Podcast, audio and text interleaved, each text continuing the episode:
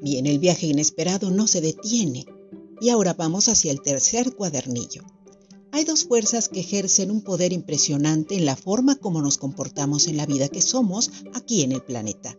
Ya hablamos de meridianos y ahora le corresponde al elemento que nos muestra al protector de las horas representado por un valeroso carnero con el poder de viajar al profundo mar del subconsciente y al que hasta ahora por autonomacia se ha convertido en el protector de la casa del hombre.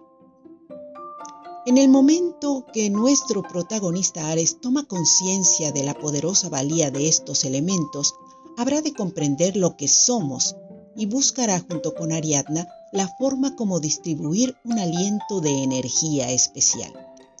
Recuerden que no actúan solos y que todos los iluminados, ahora que han despejado el valor del 7, se encaminan al número de lo eterno, el 8.